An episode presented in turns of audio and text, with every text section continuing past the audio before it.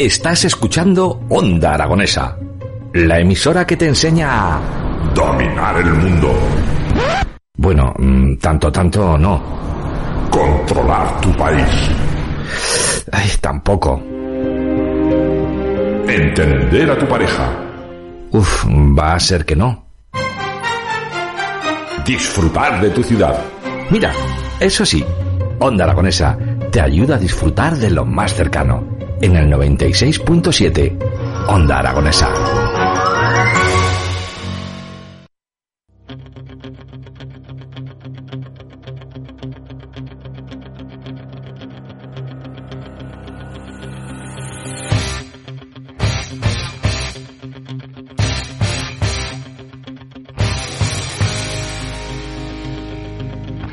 11 y 12 minutos de la mañana y nosotros continuamos en las mañanas de Onda Aragonesa a través del 96.7 de su dial y de esos distintos medios digitales. Vamos a continuar hablando en el programa de hoy sobre un nuevo libro, una nueva novela de mano del autor más reconocido del siglo XXI. Muy buenos días, Ildefonso. Buenos días. ¿Qué tal te encuentras? Bien, encantado aquí contigo. Bueno, Ildefonso, hoy nos vas a presentar Esclava de la Libertad, tu nueva novela. Cuéntanos. Bueno, es una novela que juega en dos eh, etapas diferentes. Una es la, el periodo de la Cuba esclavista de finales del siglo XIX y otro es el, los efectos de esa, de esa esclavitud en, la, los descendientes o en las personas que traen causa de, de ellas en el Madrid del siglo XXI. Eh, Cuba, Madrid son dos escenarios completamente distintos, pero en la situación de Cuba, casi 120 años más tarde, seguimos con, con lo mismo. Bueno, yo no diría tanto. Seguimos con unos efectos efe evidentes y seguimos con unos eh, eh, unas tendencias y además eh, incluso estamos sufriendo un periodo de involución ahora, ¿no? Con ciertas ideologías y ciertas manifestaciones que se basan en el racismo, en el racismo directo, ¿no? Pero yo creo que la sociedad, desde ese punto de vista, el 90% de la sociedad cambia, cambia en ese sentido. Vamos cambiando, pero cometemos los mismos errores. En el teatro, por ejemplo, seguimos con las mismas temáticas, seguimos con el tiempo, con el amor, con la libertad. No estamos cambiando tanto como sociedad. Bueno, pero es que son conceptos universales, gracias a Dios, o gracias, en fin, para mí, gracias a Dios, eh, el concepto del amor y la existencia del amor, eh, que no falle nunca, ¿no? O sea, que llegue el siglo XXV y sigamos, o el que sea, al que le toque, sigue hablando de amor y sigue hablando de libertad, sí. Son dos líneas eh, temporales eh, completamente distintas, una es en Cuba a finales del siglo XIX y la otra en Madrid eh, actualmente, pero las dos con muchas similitudes. Eh, cuéntanos, ¿por qué Cuba del siglo XIX? Porque es tremendamente reciente, porque es tremendamente reciente. La, la esclavitud se ha tratado mucho y, y, en fin, cuando uno habla de la esclavitud, pues piensa o se remonta o instintivamente se remonta al medioevo, se remonta a las cruzadas, se remonta quizá a periodos posteriores, ¿no? Pero nunca piensas que alguien a quien has conocido, en este caso te hablo de mis abuelos, ¿no? De mi abuela, a la que sí conocí, fue coetánea la esclavitud. O sea, aquella persona con la que yo estuve tratando eh, de niño, pues vivió la esclavitud. Y eso, eso impacta. O sea, España fue el último país occidental que, que abolió la esclavitud. La abolió en 1880. Es una fecha tremendamente reciente, ¿no? Eso me sorprendió. Me sorprendió y, y traté de hablar, hablar de una novela en la que dos mujeres luchan por esa libertad. Una en aquella época, como esclava, y otra en el Madrid del siglo XXI, haciendo hincapié un poco en esas consecuencias, en esas lacras que, que arrastran estos de, afrodescendientes. ¿no? Estamos en el periodo según, dictado por la ONU, determinado por la ONU, de, de defensa de los afrodescendientes, precisamente, ¿no? Y, y trasladar esos efectos que siguen existiendo, desgraciadamente. Tenemos esta Agenda 2030 de la que muchos están llenando la boca de sí, sí, lo vamos a cumplir, venga, vamos a por ello. Eh, ¿Cuál es tu opinión sobre la Agenda 2030, Elifonso? Eh, generalmente todos estos proyectos y todas estas eh, manifestaciones, ideas, son muy bonitas eh, sobre el papel, pero después, si pensamos que a los señores de La Palma todavía no les han llegado las ayudas, pues casi que nos empeñemos en lo que pasó el año pasado y lo del 2030, pues en fin. Eh, es una agenda impuesta por Europa en los que se tratan diversos objetivos como el fin de la pobreza, que es muy fácil decirlo. eso es una estupidez. Porque es, en fin, no se ha conseguido nunca. hay que luchar por eso, pero no sé, pero hablar del fin de la pobreza, hay que, hay que, yo creo que hay que hablar de la lucha contra la pobreza, no del fin de la pobreza. Es ahí, es un buen buen matiz. Continuamos con Hambre Cero, que viene a ser el fin de la pobreza. Son temas diversos, 17 ODS que yo creo que no se van a cumplir. Está muy bonito que nos pongamos las pilas para, para cumplir, eh, por ejemplo, esa huella de emisión, llegarla a cero, llegar a un, país más sostenible, pero es que nos estamos plantando, por ejemplo, con, con, el precio de la luz. El precio de la luz en el que hemos dado hoy noticias en las que los grupos más vulnerables de ciudadanos ya no están pudiendo afrontar esas facturas. Sí, hay una carestía en ese sentido y hay una, eh, una tremenda situación de injusticia, pero bueno, todos sabemos un poco por quién está causada ¿no? y mm. por quién está originada. Son elementos extraordinarios que hay que confiar en que, en que se resuelvan en un sentido u otro, en un momento u otro, ¿no? Pero parece que vamos a más y parece que, en fin, que la situación es, es tremendamente voluble y sobre todo tremendamente insegura. ¿La libertad se basa solo en lo económico o hay más factores? A ver, yo creo que siempre se necesita cierta solvencia, cierta tranquilidad económica para poder mm, ejercer una libertad como te gustaría o como desearías, ¿no? No se trata de ser rico, pero sí que se trata de tener el equilibrio en tu vida como para poder mm, decidir con libertad, ¿no? Hmm. Estoy convencido de que hay mucha gente que desgraciadamente no puede tener esa opción y por más que quisiera, no es un problema de, deseo, es un problema de, de, que, en fin, todo lo que hemos hablado, el hambre, la pobreza, pues les obliga a tomar decisiones que quizá no las tomarían si no tuvieran esas, esas carencias. El título de tu nueva novela que llevas paseándote por el día de, por Zaragoza contándonos en todas las radios de qué trata, eh, claro, esclava de la libertad. Son dos términos que, implican completamente, absolutamente lo mismo, eh, lo, distinto, perdón, y se basa eh, básicamente en que somos esclavos o somos libres. En este caso concreto es un oxímoron, efectivamente, y está elegido precisamente por eso. Eh, las dos protagonistas, eh, una desde el principio con la cahueca, la esclava, la otra a través de la evolución que va sufriendo, que va teniendo a lo largo de su vida, eh, o de los años, tampoco de su vida, pero de unos años concretos de su vida, se convierten en luchadoras por la libertad.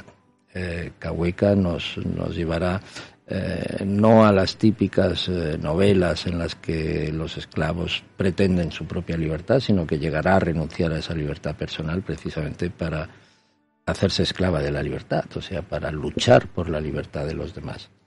Y Lita pues terminará también en algo similar, entonces eh, no, no, no, no, deja de ser tan, tan extraño. Cahueca lidera la lucha contra el racismo. Liderar, una palabra que no sé si en la otra línea temporal, eh, Lita, que tenemos a Lita, mm. Lita lidera, porque es que el, concepto de liderazgo eh, creo que ahora mismo no se puede aplicar. Liderar tendría que ser una revolución como lo hubo en los finales del siglo XIX en Cuba. ¿Se puede liderar a día de hoy? Sí, yo creo que se puede liberar, lo que tampoco hablemos de términos tan absolutos o tan radicales, ¿no? Un líder es aquel que, que en fin, que encabeza un proyecto que encuentra una, un buen apoyo en la, en la, sociedad o en la comunidad a la cual va dirigido. Tampoco tiene por qué ser universal, ¿no?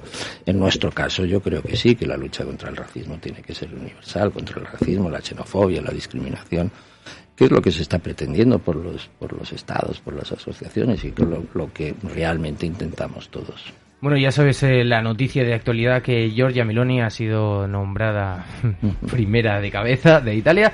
Eh, cuéntanos tu opinión al respecto, porque me está dando la impresión de que vamos a volver dos pasos más atrás eh, sobre Italia y que sale, si sale ocho años, igual tenemos un documento de solicitud de, Italia para que salga de la Unión Europea. Yo no conozco mucho a esta, esta señora, sí que conozco a, aquel que, no me acuerdo cómo se llamaba, el que prohibía el desembarco de los de los inmigrantes que estaban hacinados en un barco, ¿no?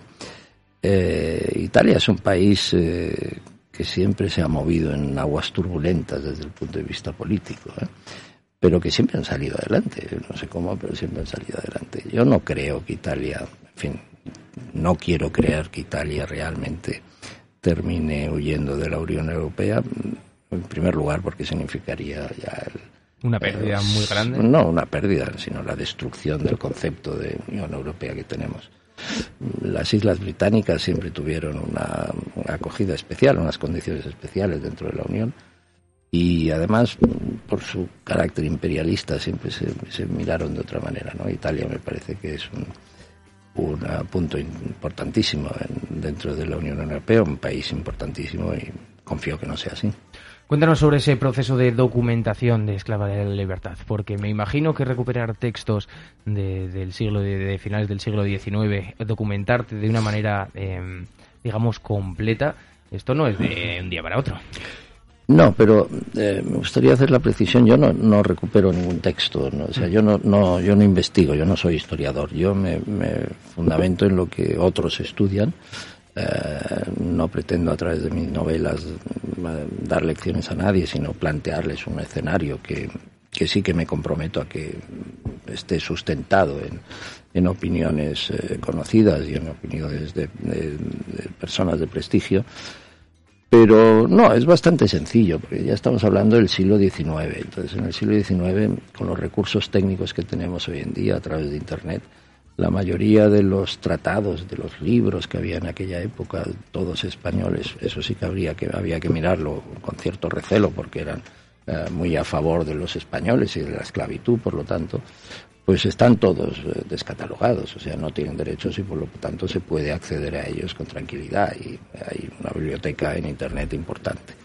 Si a eso unes eh, estudios modernos eh, sobre la esclavitud eh, de universidades españolas y de, cubanos, pues tienes un, elenco importante de una bibliografía muy extensa, realmente demasiado extensa, a veces tienes que eliminar alguna. Cuéntanos, Ildefonso, cómo es eh, la situación ahora mismo en Cuba, porque claro, ahora no salen las noticias, solo se habla de lo que sale en las noticias, solo se habla del COVID cuando fue lo del COVID, ahora se habla de Italia, se, habla en nuestra ciudad de Zaragoza de esas em, presentaciones eh, a la concejalía que va a ser en el próximo abril de 2023.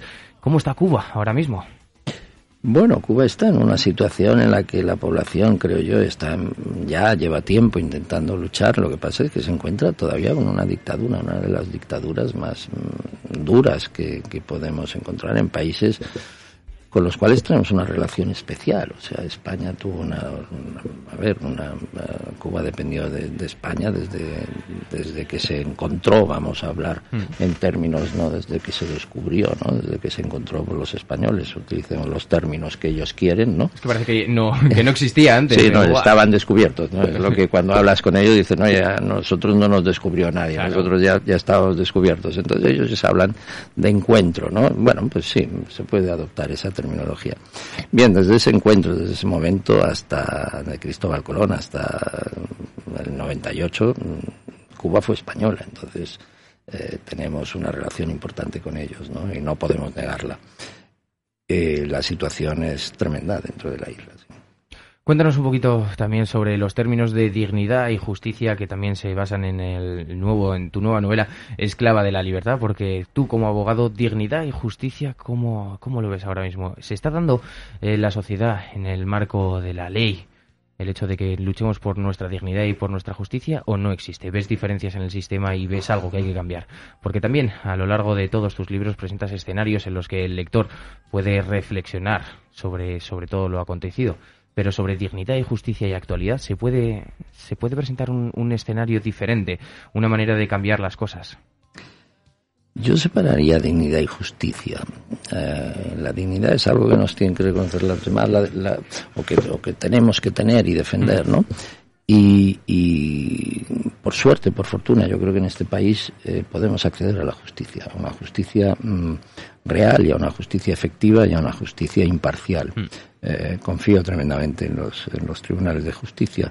Siempre hay algunos casos, evidentemente, ¿no? que son erróneos, eh, como, como en cualquier actuación humana, ¿no? Pero precisamente esa justicia es la que la que nos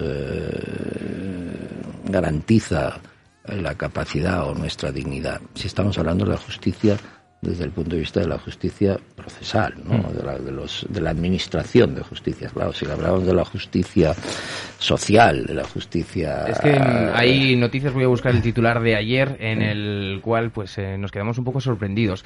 Porque ayer, 28 de septiembre, teníamos el titular de que se había metido a la cárcel al Guardia Civil. Lo estoy abriendo ahora el mismo PDF. Para que, eh, condenado a 53 años de prisión, el Guardia Civil de Barbastro que abusó de 11 niños a los que daba extraescolares. Un abogado de la acusación solicitará su ingreso en la cárcel, donde cumpliría un máximo de 15 años ante la posibilidad del riesgo de fuga.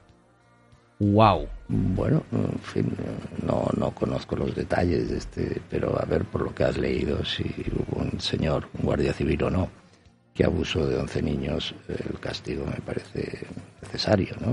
No, no veo. Hay veces que cuando hablamos de años de cárcel y de todo eso, bueno, vale, muy bien, pero, pero el castigo existe y tiene que existir, claro. ¿Nos tendríamos que haber puesto un castigo, en tu opinión, a finales del siglo XIX?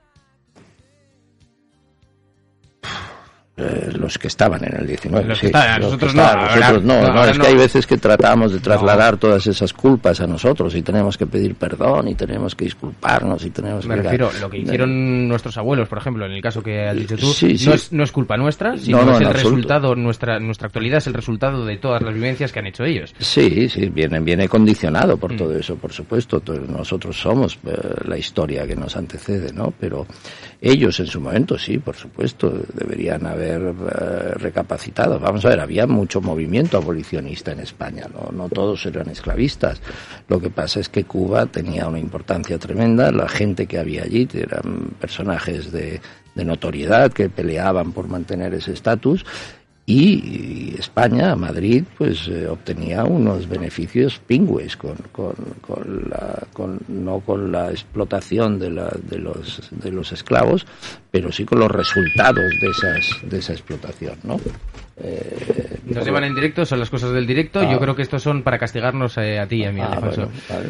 Eh, estuvimos hablando el miércoles pasado sobre chocolate. Cho- ¿Mm? chocolate que cuando trajeron aquí eh, Cristóbal Colón en, mil, en 1534 se fundó el, se fundió el primer chocolate en el monasterio de Piedra. Son cosas que han quedado de evolución en nuestro legado que ahora mismo podemos disfrutar. Que gracias a esas intervenciones de la corona española en sus tiempos, pues tenemos esas, digamos, privilegios también de haber descubierto. Pero es que nada estaba descubierto se inventó en la propia tierra, ellos tenían su propia tierra, sus mismas costumbres, sus, su forma de vivir y llegamos ahí y lo y fue imperialismo puro.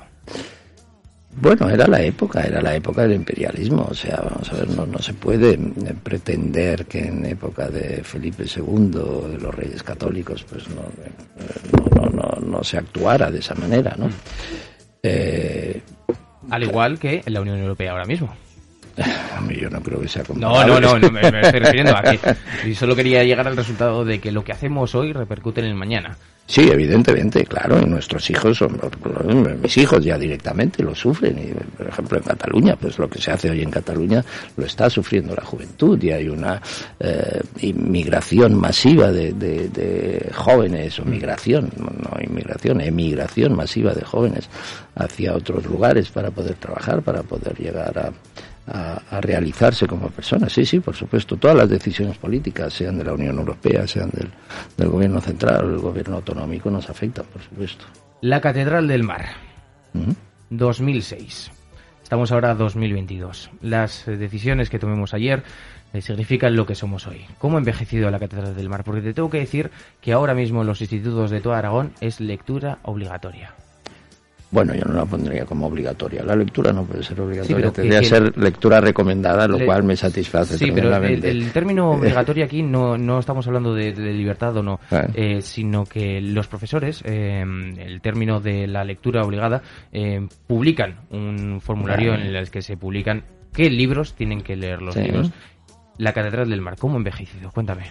Bueno, pues ha envejecido maravillosamente si estamos llegando a ese punto. Es una presión importante para un escritor, ¿no? Que, que en Aragón, pues, eh, se recomiende ese libro se incluya en esas lecturas para los eh, jóvenes, ¿no? Los jóvenes eh, tienen que aprender a leer. Confío que les que les atraiga, que además es una propuesta atractiva. Yo recuerdo a veces cuando nos daban las lecturas a nosotros que era, un coñazo, ¿no? A veces unos libros que no había forma de, de leerlos, ¿no?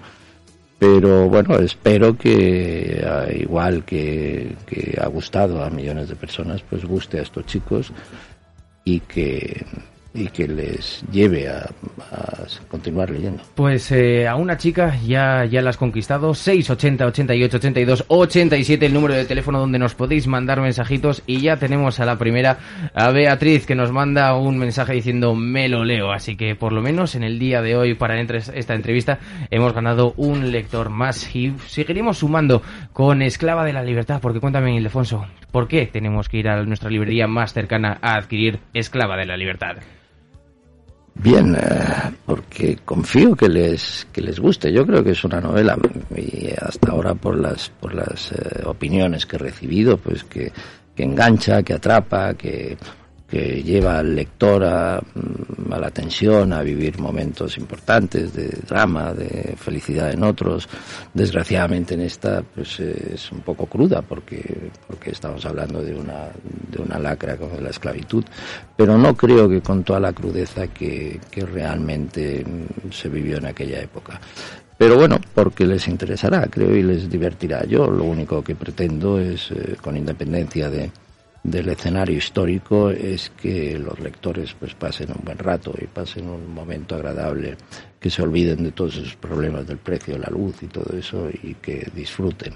Es lo que a mí me gusta, es lo que yo busco en la, en la literatura. Bueno, pues eh, Ildefonso Falcones, muchísimas gracias por estar en la mañana. Joder, esto, esto, esto, no es libertad, esto de, de, estar todo el rato cogiendo el móvil no es libertad. Muchísimas gracias por acompañarnos y por presentarnos la novela Esclava de la Libertad. Gracias a vosotros, encantado.